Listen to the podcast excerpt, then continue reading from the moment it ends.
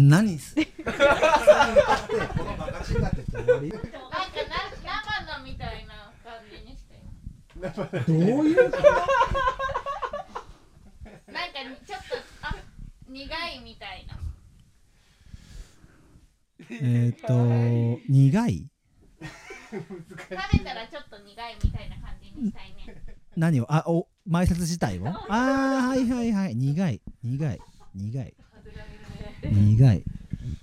食べたらちょっとに。バリバリで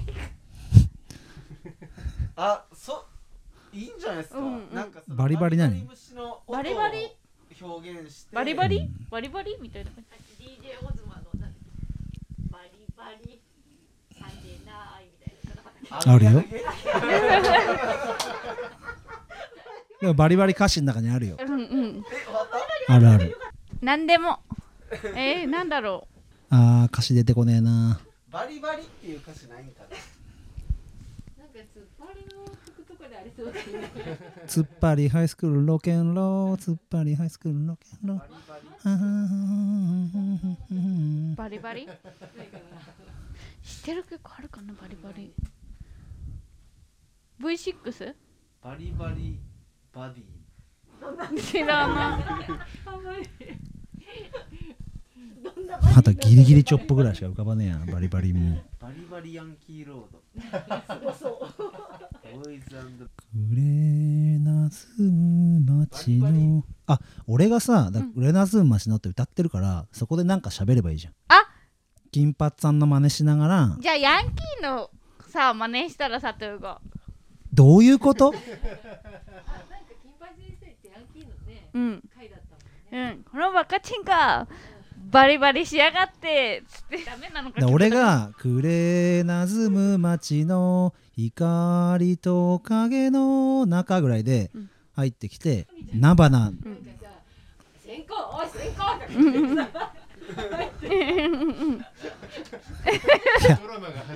完全に送る言葉は完全関係ないじゃんだって。それでいい加減にしなさい。で金八。で言ってそれで今日今回のテーマはバリバリが入ってますみたいな。で送る言葉ますます関係ねえじゃん。で 卒業で持ってきたいんでしょ？で金髪さんの真似するんだったら金髪さんの真似でバリな菜花の話すればいいじゃんなんか。菜花をなって油と水でバリバリにすると美味しいんだぞこのバカチンがみたいな感じで。あいいねそれ。言って俺が後ろで歌ってりゃいいだろじゃあそれで。このバカチンがって。さっぱり意図がわからない。もう俺がなんで歌うのかもわかんないしなんで金八でやるのかわかんないしなんでそこで言うのがバリバリ。くれなずむ街の菜の花はなちちょっと苦くてなバリバリさせるのが美味しさの秘訣なんだよ。行ってみよう。送るなばな。このバカチンが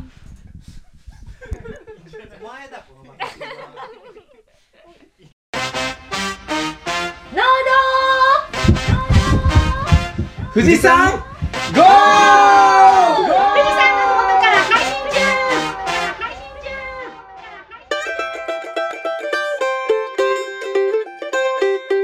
農道富士山号は富士山のふもと静岡県富士宮市からお送りしますメンバーは春といえば恋の季節のいっちゃんと草餅のやっちゃんと松たか子のサトゥとわらびとりの大ちゃんの4人のパーソナリティとさまざまなゲストをお招きして語らう農系ポッドキャストです。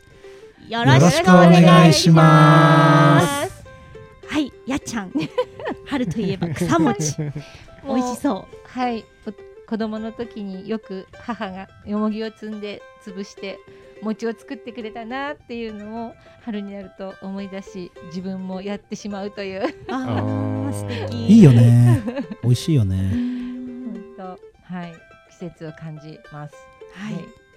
草餅とかってさ売ってるやつと自分で作るのとさ全然味違わない？うん。全然違う。でやっぱさ自分で作るとむちゃくちゃうまいよね。めちゃめ美味しい。でうちあの夫が新潟なんだけどそのあ笹団子うん。ああそうだ新潟だ。うんそうあうんれが春がああの作るんだよね、うんうん。草草が入ってるから。で笹も春出るじゃない、うんだから、うんうんうん。なんか本当に春の風物詩みたいな感じうで、ん。あのめちゃめちゃ美味しい。いやいいよはねい。大ちゃん作る？いや作んない大ちゃん今度作って。食べたい。餅か。餅は作ったことないな。でも既製品だと香りが全然違いますよね。うーん。なんか全作るともう本当に作ったもの食べるとね香りがもうすごうい、んそう。なんだろう春ってね感じの。なんなんだろうね。自分で作ると香り強いよねやっぱうね。うん。買ったのしか食べたことないね。うんね、あーみーちゃんみーちゃんもマイク持ってなかったよ。今日は久しぶりに全員いるからね。うんそう。うん。うでいっちゃんなんだっけ？私は恋の季節。あ言ったね。そうあのまあ私の恋の季節じゃなくて 猫の発情期がすごくって最近。あ鳴き声がね。もうねそういで知らないオス猫がねいっぱいやってきてうん。なんか猫に餌あげてると誰？あなた誰？みたいな人がすごいいっぱいいて、人じゃないけどね。そう。あそうそうそうそう。人じゃないけど。不審者になっちゃった今誰？っていう子がい猫がいっぱいいて。うん。そうなの。そう。なのそうそんな感じでなんか、そうあのうちにね可愛い女の子がいっぱいいるからそうよよそのねオス猫が。どこの馬の骨ともわからない。わからない子たちがね うちの可愛い子ちゃんたちにちょっかいをかけに来るわけですよ。やっちゃんさ子育ての時期にうんうん。その猫の繁殖期の鳴き声聞くとうんうん娘とか子供泣いてんじゃないかって思ったことない？うああ思ったことない。ちね家の前の お宅がね猫がいるの。繁殖期になるとすごい泣くんだけどうんうん子育ての時期ってさん。子供が泣いてる声聞くとうん。起きちゃうじゃん自分が。うんうんうんバッて。うんうんうんで猫の繁殖期。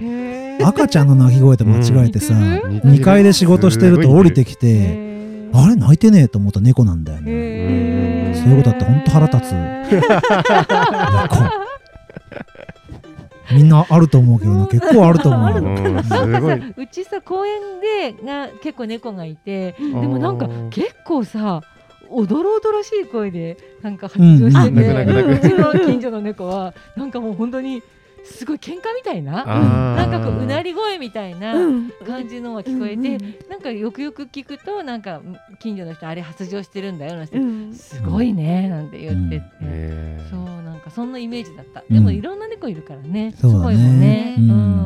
一匹ったらなんかこうん。う求愛みたいな感じだけど他のオス猫がいっぱいいるとその喧嘩揉みたいな。めるからね。やっぱそう揉めるのそう。だから多分聞いてる声が違うのかもしれないねサチューとやっちゃんと、へうん。ーそう。多分あれはメス猫なんだと思うんだよ。あーうんうんうんオス猫は、うんあのーまた違うよね。うん。へー。そうそう。ギャラギャラギャラギャラ言って喧嘩してる。うん。そうなんか怖い感じで。ううん。うんん。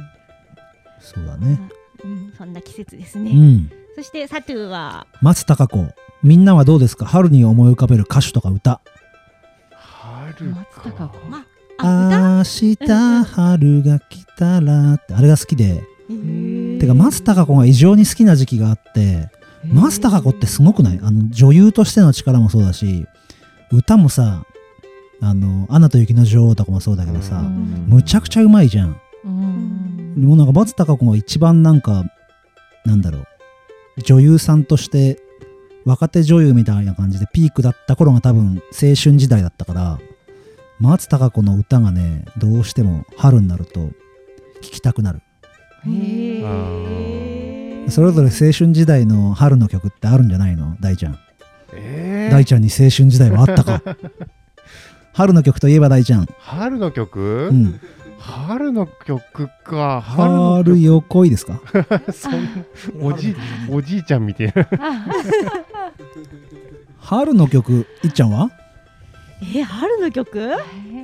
わかんない。今全然ケツメイシ好きじゃないのにケツメイシの桜が出てきちゃっああ 桜とかね。た稲稲子ライダー稲子ライダー。あ稲子？稲子何がある？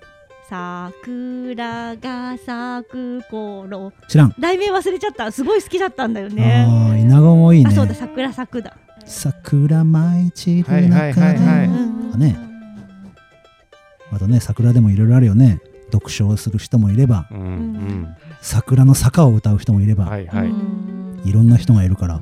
えみんなそんなあんまりないの？青春時代の春の曲って まりなんか曲で青春時代を思い俺出したすげえ今日話題をみんなで広げるために考えてきた松たか子っていうワードだったんだけど全然広がんなかったね。でも全然関係ないけど私あの高校の時陸上部で,、うん。であのその長距離走る長距離だったんだけど長距離走るリーダうんーの先輩が松たか子が好きで、ああいいね。一緒にこうジョグに外に出るときにいつもあの大きな通りの看板に松たか子が山崎パン。の CM に出ててそうだそうねいいるからいつもそれを見に行って、戻るっていういうジョグのコースをうん。走ってたっていう記憶が今すごいその松たか子で富士宮で山崎パンのそんだけでかい松たか子があるって言ったらあそこしかないっていう。そこジョグで通ってたんだってイメージがつくってあそこ桜が綺麗でね。あ確かにね。うん全然桜は見てなかったけど。ね松たか子今日も可愛いなって先輩が言って その後みんなでついてくっていう。先輩のそっちか。で全然俺の意図しないところの松たか子と小トークになっちゃった。全然春じゃないトークになっちゃった。春の曲を言ってみました。はい。そして大ちゃんは？はい。えっとこの季節になるとなんかちっちゃい頃兄弟でわらび取りに毎週末こう行ったような思い出がありますね。朝霧はいいよね山菜取るにね。うん。ちょっと家で出て散歩がてら行けばわらびごっそり取れるんで。うどはうど。うどはね子供の仕事じゃなかったな。おちょっと高いところにあるじゃないですか。えうど。うどは低いところね。それタラの芽じゃないあそうタラの芽だようどうどはねあのは森の中に結構入ってるもんで。ガサガサの中にあるよねそうそうそううおどおあの大人が取ってくるイメージ。うん。子供は今の季節？今3月。えっ、とねまだこれから。これからか。朝霧はねわらびとかもねうん。ゴールデンウィークぐらい。そうだね。そう、うん。そんなイメージ。そうそうそう。4月4月入っ確かにて確かに。5月ちょっと前ぐらいみたいな、ゼンマイとわらびって同じぐらいだっけ？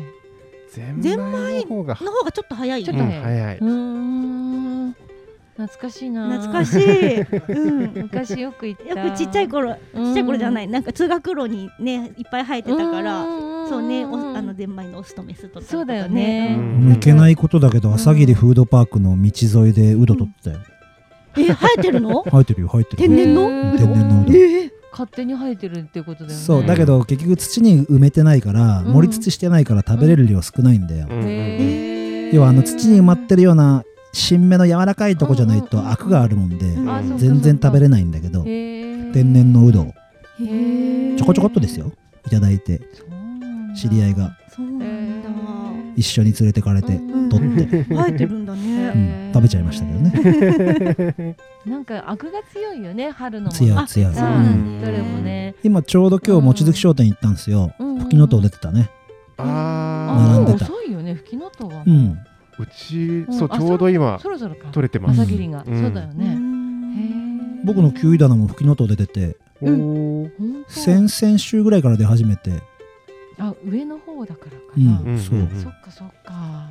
標高へー。500ぐらいかな？600ぐらいあるんじゃないかな。うん。600もある？ああれ？ーそっか。うん。どこ？上の地区だからへねー。あそうなんだ。じゃあうちとあんまり変わんないんだね標高で500ぐらいじゃないのかあそっかな俺そう思って500そしたらんだけど500へー。ああじゃ結構上なんだね。うん。うんなんかもううちの方は全部花になっちゃって。うんうんうんうんうん。うんそうだね。富士宮ってねうん温そう度差がそう。ねそうあのね高低差がねね。あるからね。うん。だって山一個登るもんね上のつってもね。うん。あの青木坂なんかすごいもんね傾斜。うんやっちゃん吹きのとをね去年うん載せてたね載せて YouTube たにねあのあの やっちゃんが可愛くて大好きなのあの吹きのとを探して あったーっていう。そう。好きあれね何回も見ちゃう。可愛くてあのやっちゃんが。なんかこの狩りが好き。やっぱりもう。やり。たいなんかそう考えると山菜扱う方に詳しく聞きたいねなんかあゲストでね山菜取ってる方いるだろうな。山菜農家さんとかいるのかな？いるら。ねあとキノコキノコ取ってる人とかさ話聞きたいよね。あ あのねキノコ取ってる人にはタケノコ取ってる人とつながると一番早いかもしれないね。ー確かにね。か。散々言ってるけどうん。キノコ王とタケノコ王っていう人がいるから。有名人。キノコ王に会いキノに行けば。コ王はわかんない。タケノコ王はあの、ね有名な人だね。ね。うん。うん。うんいつかゲストで呼びたい人。山菜もいいですね。うんはい。はい。はい。ということで 今日のはい。農場キッチンは？農場キッチンは、はい。ちゃんなんですか？今日は、えっと先週の麦ちゃんのな菜花に、えを、えあ引き続き先月とあ先週と同じ 菜花の、えっと食べ方とかあと効能とかねそういったことをゆあのお伝えしていきたいなと思ってます。はい楽しみですねではメインディッシュへ富士山へゴー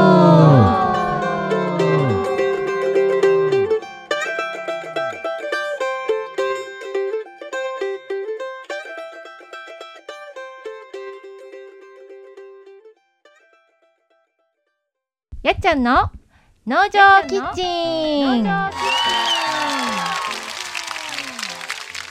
えーこのコーナーは富士宮市でマクロビオティックという穀物と野菜の料理教室を主催している私やっちゃんが、えー野菜が、えー体に及ぼす影響とかあの効能とかあと調理法なんかを紹介するというコーナーです。えー今日はですね先週に引き続いて、えっと菜花菜の花を取り上げていきたいと思います。え先週もあのいろいろと菜花の品種のこととかねあのいろんなお話出たんですけれども、え今日はですね菜の花まあ皆さんはあとなどんな風にしてえっと菜花を食べてる？いっちゃんは。食べなんかどういう食べ方してる？おひたしぐらいしかない。ないかもうううちでよく出てくるのはやっぱおひたし、おひたし。そうあおかかかけてお醤油かけてとか。うん他の食べ方を知らないかもしれない。えー、大ちゃんはどえーうちもやっぱおひたし、う、うん。うちね塩昆布と一緒に食べるのが美味しい。ああああえあえ物。美味しい。うん美味しいねああいうものねうんうん。と洋風で、うん。あのーからしマヨネーズとあーあえても美味しい苦味がちょっと後からきて。うんうんうんうんうん。ですかね、へえ、サトゥはどうですか？味噌スープ or トルティーヤ、トルティーヤ？うん、トルティーヤの上にのしてねチーズとかかけてへえピザみたいなもんだピザみたいなもん。あうんそうそうそう。あへえ洒落てる。やっぱ色がさ黄色が入る野菜って少ないじゃん。確かに確かでに。色がはえ映えるんだよね。で味噌汁はやっぱり季節を味わうみたいな感感じで入ってると嬉しいし冷凍して置いてるもんでうち。へえ湯通ししたものを冷凍して置いといたりするじゃないのね。うんうんうんでもそれをもうそのままポンってうん。放り込めば朝忙しい時とか楽じゃん。確かに確かに。そんな感じかな。へえうん。そっかみんな結構工夫をいろいろして。素晴らしいと思うんですけど。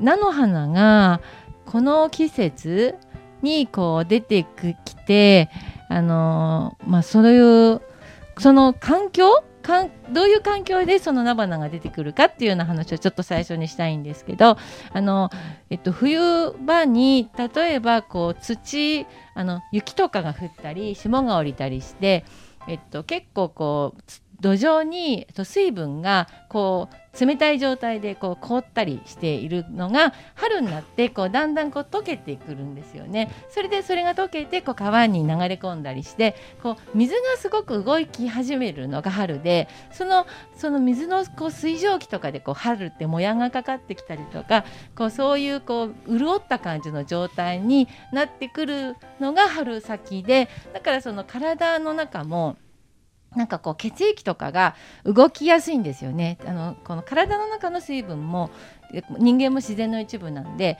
水分がこう動きやすくなっていてなんであの血液が流れやすく流れやすいのでその血液が流れると新陳代謝とかが良くなってこうデトックスがよく春先はこうデトックスの季節って言うんだけどその血液がよく流れるようになってそういうふうなことが起こってくるんですね。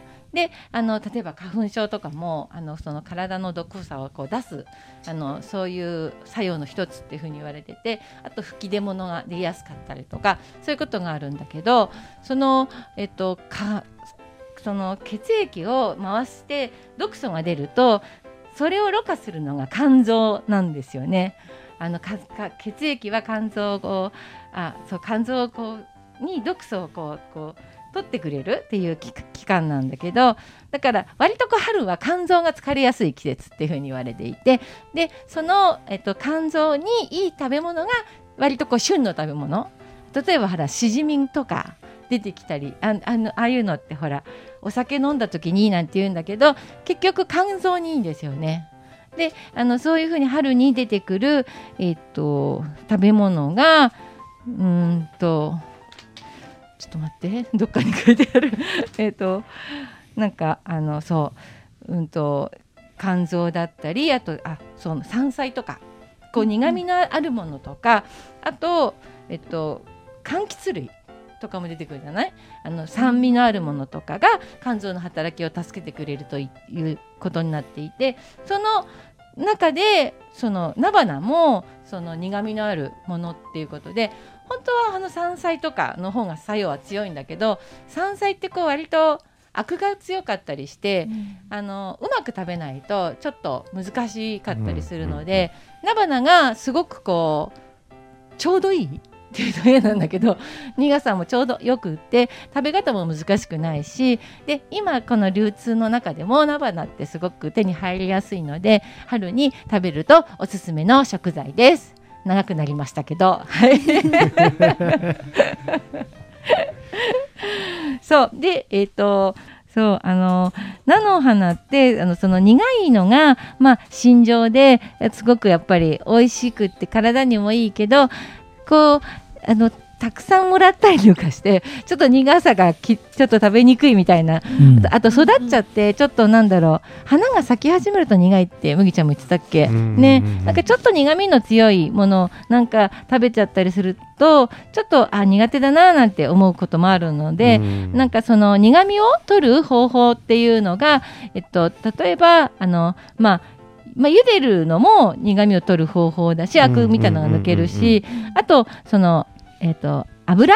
さっきねあのさあのマヨネーズとあえたりチピザみたいな感じでやるって言ってたけどその油でを使うと、えっと、苦味とかって軽減されるんですよね。へそう例えばあのほらわさびとかもあの大トロで食べるとすごい辛くないけどいイカで食べると辛いとか あるじゃんね。油があるものだとその辛みとかなんかその苦味とかそういうのが軽減されるっていうのがあって。なるほどね。そう。だからそのマヨネーズあえたりあの焼いたりああと天ぷらとかする人も結構いるじゃない。美味しい。そう。あの山菜もそうなんだけど、うんうんうん。天ぷらにすると苦味がすごい軽減されるんだよね。そうなんであのそんな風にちょっとあのあと豚肉とかそういう肉の油と一緒に炒,、はいはい炒めるとか、はいはいあえるとかそういう風にすると、えっと、苦いところも結構美味しく食べれておすすめです。はい、でそれでですねちょっと効能の方についても、えっと、話していきたいと思います。えっと、あの前回麦ちゃんが、えっと、菜の花はこう栄養価が高いって言ってたんですけど、えっと、なぜ栄養価が高いのかってなんかやったやったね。なんだったっけ？あれえやった？なぜ栄養価が高いかってやったっけ？やってないやってない。出てないあじゃあ出てないじゃあじゃあそれクイズ。じゃあそれクイズ。もう一回も問題はっきり言ってもらっていい？はい、えっと、菜の花が非常に栄養価が高いのはなぜでしょうか？あ、なんかね、他の野菜に比べてね、あちょっとこれから説明するけど、とても栄養価が高いんですよ。まあ、それちょっとみーちゃんが言ってたような気もしたけど、一応答えを、はい。あは、なんでしょうか？なぜでしょうか？はいはい。はい、はい、いっちゃんどうぞ。はい、冬の間うんに溜め込んでうんうんるのをうん。春にうんうん。爆発させるから。あ、なんか違うの。嘘！嘘！嘘！嘘！違うの？えなんかね多分それもあるけどあ私のだだとああごめん私が用意してたやつと違った それは多分間違いじゃない 自信満々に手あげちゃっえーあ今手挙げたのかな？はい佐藤君どうぞ頭書いただけ。佐藤君どうぞ まあ、花、花がついてるからね。花はエネルギーが強いっていう印象はすごく強い。正解です。ピンポンピンポーン。花ね。はい、花花っていうのはその後種になって、その残さなきゃならないしあの、うんうんうん。次世代を、うん。だからその、えっと、種になるために必要な栄養素がそこに集まってきてるんだよね。だからすごいあの栄養価が高いんだって。へえでカロリーもね高いの、た。あ、そうなんだ。へうん、白菜を 100g 食べた時と比べると2倍以上へえそしてタンパク質も多いの。タンパク質もあるんだ。そう。100g の計算ではうん。タンパク質がえっとね 4.4g でおーえっとやっぱり白菜とか油中の野菜より平均してあちょっと何倍って書いてないけど多い多いって言書いてました。うんはい。そしてねビタミン C も多いの。うんうんうん。レモンの3倍。へちょっとレモンが多いかどうかちょっとあれだけど。え レモン1個分のビタミン C は実はレモン1個分じゃないって話ありますよね。そこもちょっと怪しいけど 一応なんかレモン3倍って書いてある。レモンの。そしてねコスト少々みたいなのにもよくてそのカルシウムも多いの。へえすごいね。すごいでしょ？そうあとねビタミン K けはいはいはい。なんかねこれはねビタミン K っていうのはなんか出血の時に、えっと、血が止まりやすくなあ止まりにくいか。あれ？うん。止まりやすい。止まりやすい。血小板だね。止まりやすくなる。だからなんか多分その血液をこう溶かす薬っていうかあのね。サラサラにする。サラサラにする薬飲んでる人とかは良くないみたいなんだよね逆に。あ止まりやすくだからまあ、怪我に、うん。怪我した時に血がすぐ止まるよとか、うん。そういうものとか、あと骨のなんか維持とか、うん。血管の維持とかそういうのにえっといい成分なんですけどそのビタミン系もとっても多い。ビタミン K じゃなくてうん。ビタミン K だよね。ビタミン K。ビタミン K A, B, C, D, E, F, G, H, I, J, K の K K。の K です。はい。なかなか聞かないね。うん。そう。なかなか聞かないよね。あうんあ、うん。そうそうそうそう。K それそれ。K だとえーっと脂溶性のビタミンか。あそうそうそうそう、だからねカロチンが多いんだよね。ベータカロチンが多くって、あのだからそれがそういうなんかあいや油分が多いってことだよね。だからな菜種になるくらいだから、はいはいはいはいそうはい油分が多くってあのカロチンもかぼちゃって結構多いってイメージあるでしょ、うん。うんかぼちゃの3倍もあるの、植物性の油って比較的その血液に関与するうんのが多いようなイメージがあるな。確かに確かうに、オリーブオイルとか。うん。ああとエゴマ油とかね、はいはいはいはい。うん、すごいやっぱり今ブームだもんうね。ん。うん、そうなんです。それでね、あの、あの、あと妊娠中の人にすごい大事な葉酸っていう、うん。えっと、はいはい流行はいりだね。あの。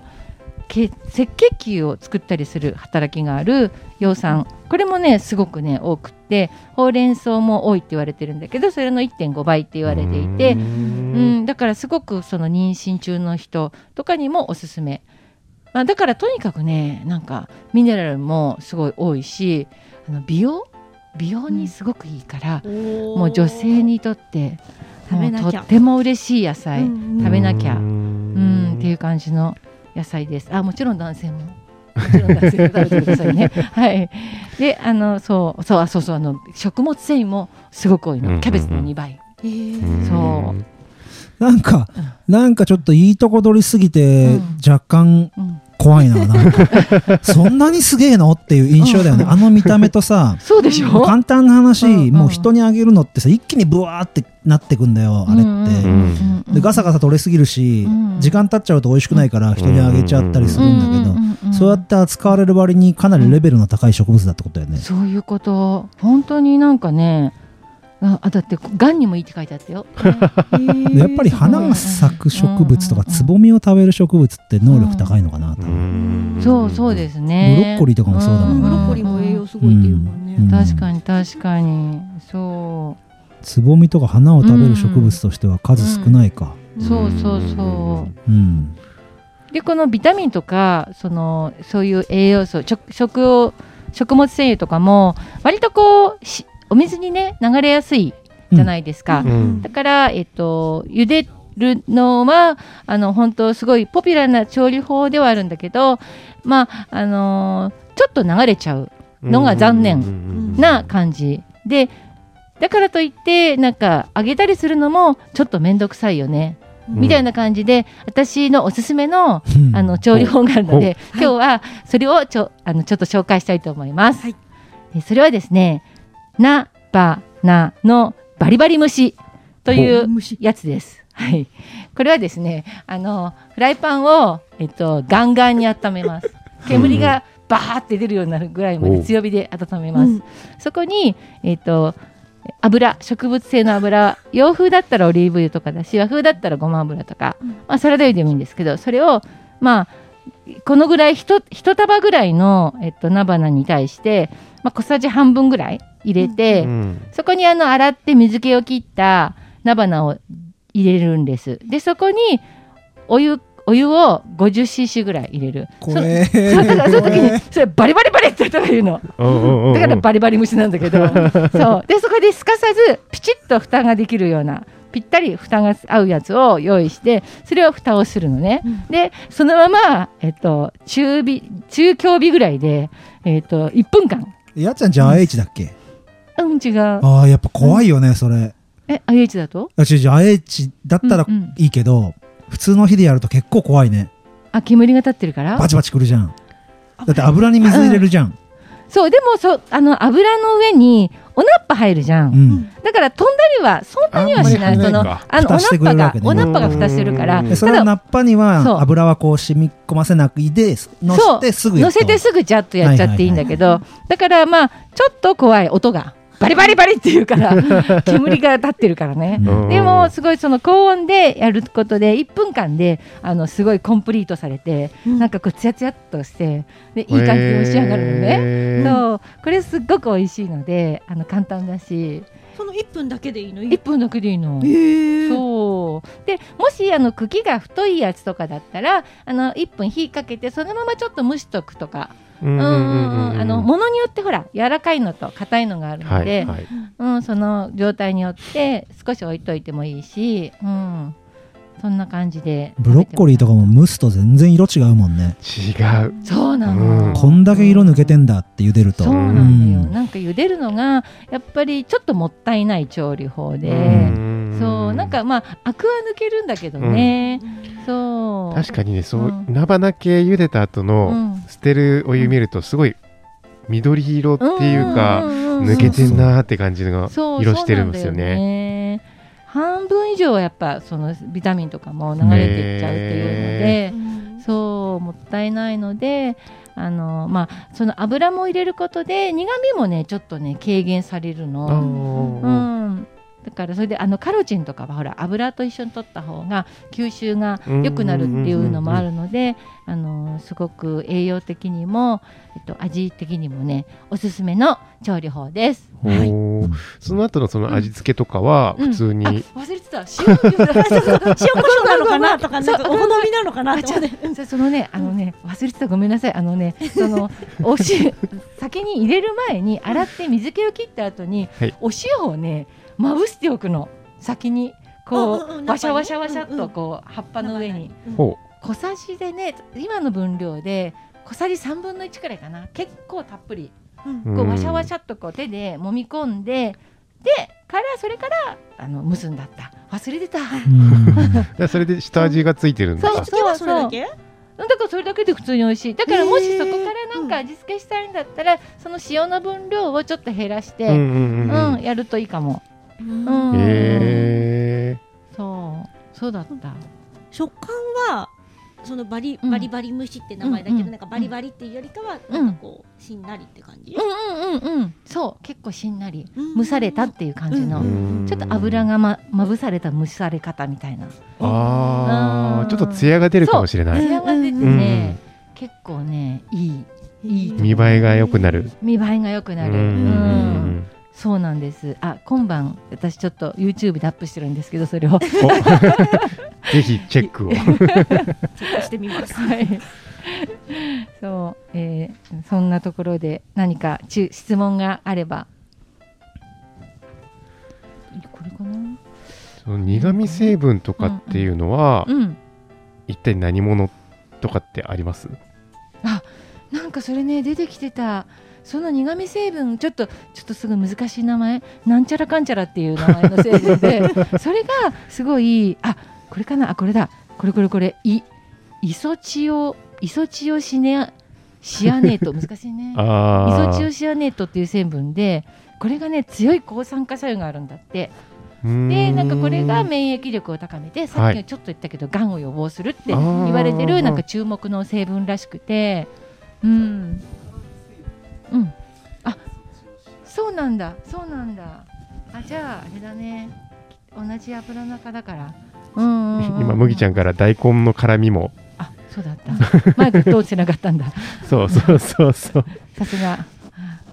そうでした、ん。ということらしいです。はい。えじゃあその苦味成分はあんまり取らない方がいいってこと、取り除かない方がいいってことだよね、うん。質問としては、あそうだね。取り除かない方がいいってことだね。そうか。んうんうんうん。だけど苦味成分多分熱加えて、うん。形が変わって苦味が抜けているだけでな残ってはいるって成分は残ってるって可能性もあるよね、うんうんうんうんうんうんうん苦味がイコール成分ってわけじゃなくて熱加えると味が変わるっていう可能性は非常うんに確かに。ある、うん。油とかでこうマイルドになるけど成分的には、えっとそ摂取できてる。変わってないかもしれない。うん。味覚として感知がちょっと鈍くなるっていう感じですね、うんうんうんうんうんうん。っていう可能性もあるよね、うんうんうんうんやっぱ蒸すのが一番うんこう栄養価的にはいいんですねやっぱり、うんいいかなっていう。なんかすい。ごい緑黄色野菜と普通の野菜の間をいってる感じがするよね。柔らかさ的には普通の野菜的な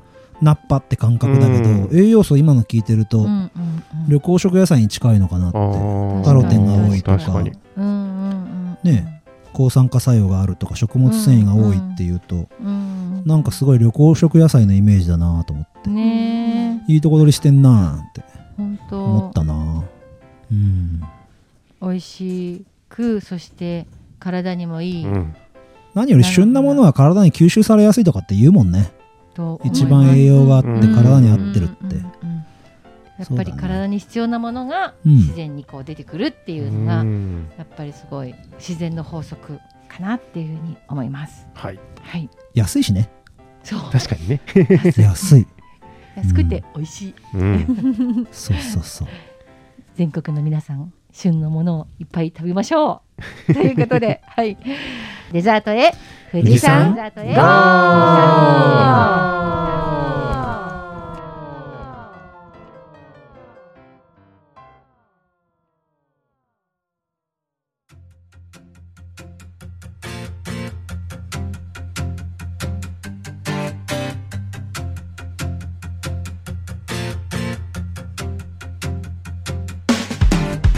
デザートはみーちゃんと麦ちゃんの二人でお送りします。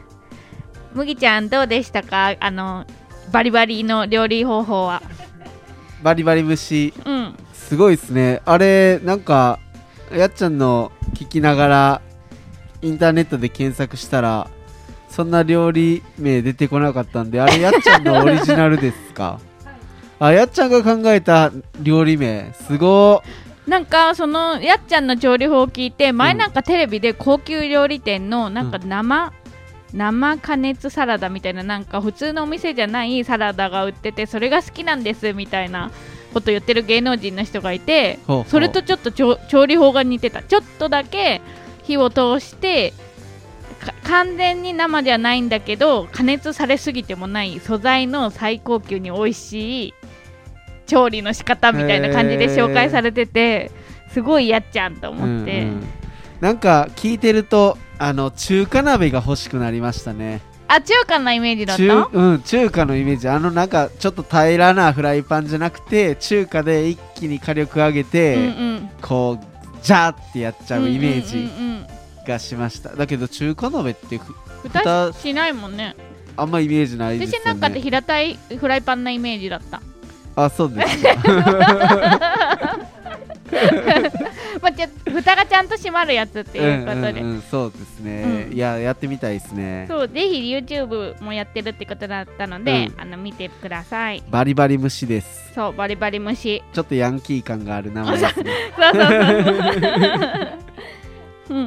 うん。でお便りをねまはい。たもらってるので、むぎちゃんよろしくお願いします。はい。ではえっ、とピサさんからいただいてます。ツイッターで「ハッシュタグ農道富士山号」と、えーつけて、えーツイートしていただいてます。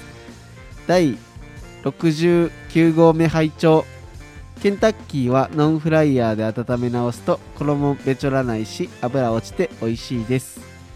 J ギャップみたいな認証系って一般への知名度上がらないと登録する側のモチベーションにも影響するから大変そう。その分目的意識持って取り組んでるから美味しいものを作れるんだろうなと、えー、ツイッターでいただいてます。ありがとうございます。ありがとうございます。ケンタッキーノンフライヤーで温め直したことあります？ノンフライヤー持ってないかあら欲しい。確かになんかあの普通にレンジでやるとちょっとべちょってしますもんね、なんかノンフライヤーでもちょっとバリバリ蒸しできそう。むせむせはしないかあの塩かけて油シュッシュってしてうん。バリバリにはなっちゃダメなのか？食材は。ノンフライヤーってどんなやつなんですかね？僕全然ちょっとイメージなんかみみあのードライヤーみたいな。名前だけじゃなくて？なんかあの密閉された超高温のドライヤーみたいな。油で揚げなくって うんうん。熱風が油の代わりになるみたいな、へえそうだと思ってるけど 多分。そうあでだと思う。もそれじゃあすごい栄養素逃げなさそうでいいですよね。そうなんか油をつけてあ揚げないでうん。高温みたいな、へえもしかしたら菜花にもいいかもしれないですね。うん。ノンフライヤね。はい。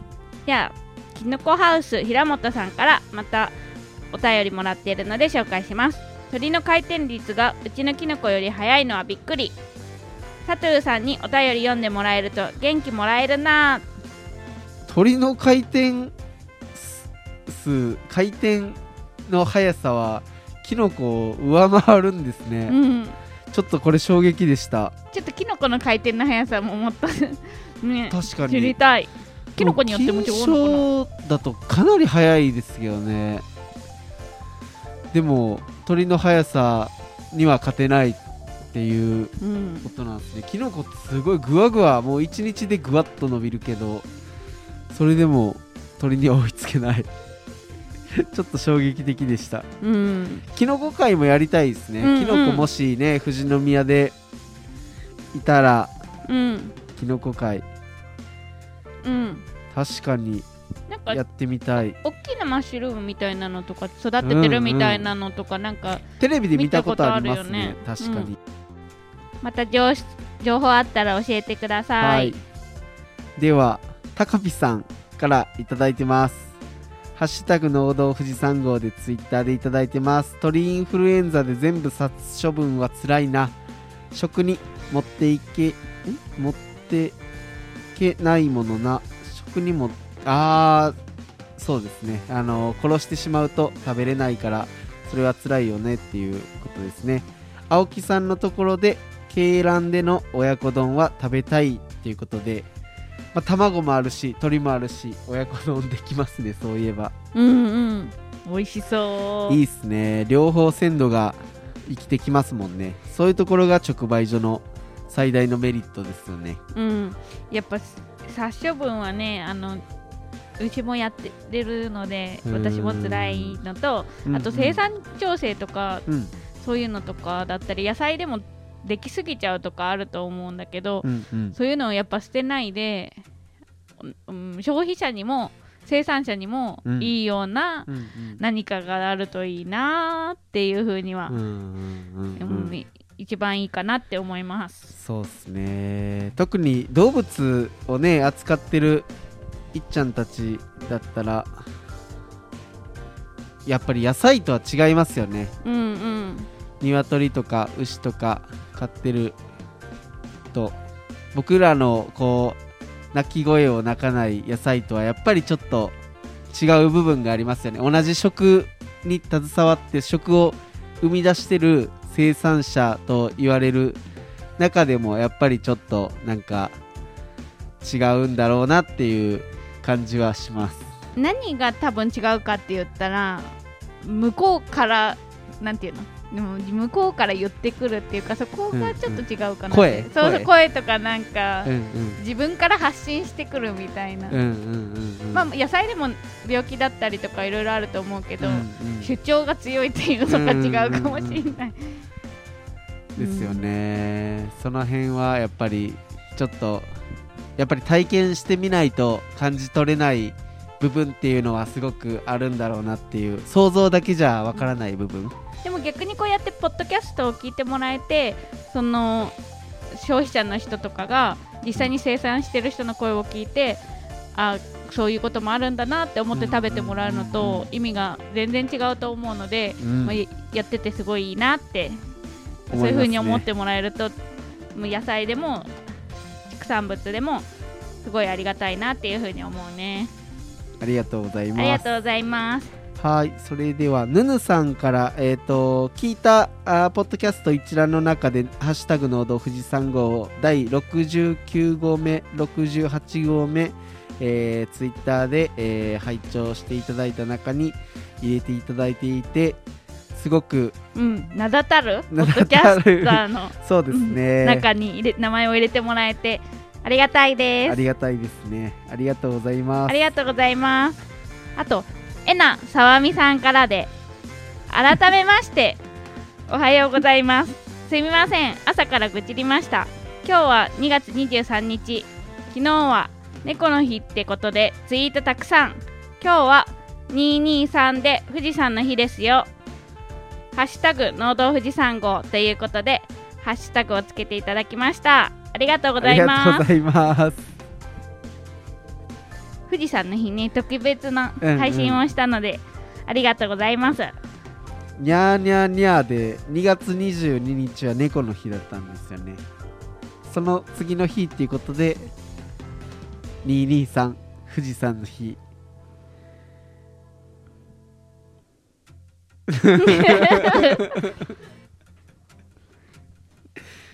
そう猫の日の時に今日は何の日ですでしょうっていう風に、うんうん。私の旦那がも問題出されて、うんうん。にゃーにゃーにで猫でしの日でしたって言ってて、うんうん。有名なのかな猫の日って、なんか今年初めて聞きましたけどね。なんか今年結構みんな言ってましたよね。うんいつできたんですかね？うん、なんかもしかしたらバレンタインみたいに戦略で猫の日って言ってなんかそういう猫グッズとかそのうち増えるかもね。ああなるほど。